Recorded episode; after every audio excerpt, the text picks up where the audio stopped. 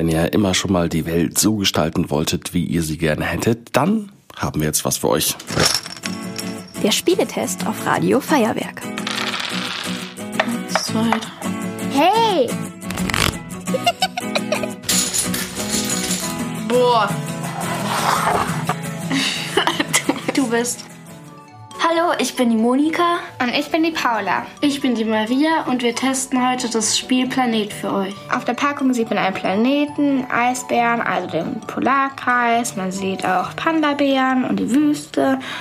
Und der Planet sieht nicht rund aus, sondern wie ein Würfel. Wir öffnen jetzt das Spiel. So, jetzt ziehen.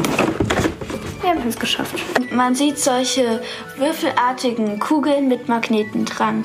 Und in dieser Spielkiste sind auch Plättchen, die man an diese magnetischen Würfel dran machen kann. Und auf den Plättchen sind verschiedene Landschaften. Ziel des Spiels ist, seinen Planeten so anzuordnen, dass man am meisten Tierkarten sammeln kann.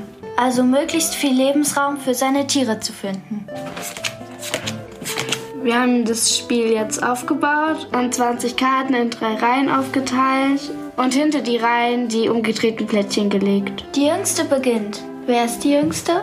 Ich bin die Jüngste. Ich habe das erste Plättchen jetzt genommen und auf meinem Plättchen ist Erde zu sehen, die Wüste und die Antarktis. Ich nehme mir jetzt auch ein Plättchen und mache es auf meinen magnetischen Planeten und ich sehe einmal den Ozean, Erde und die Wüste. Ich habe eine Frage. Ist es egal, welche Plättchen ich nehme?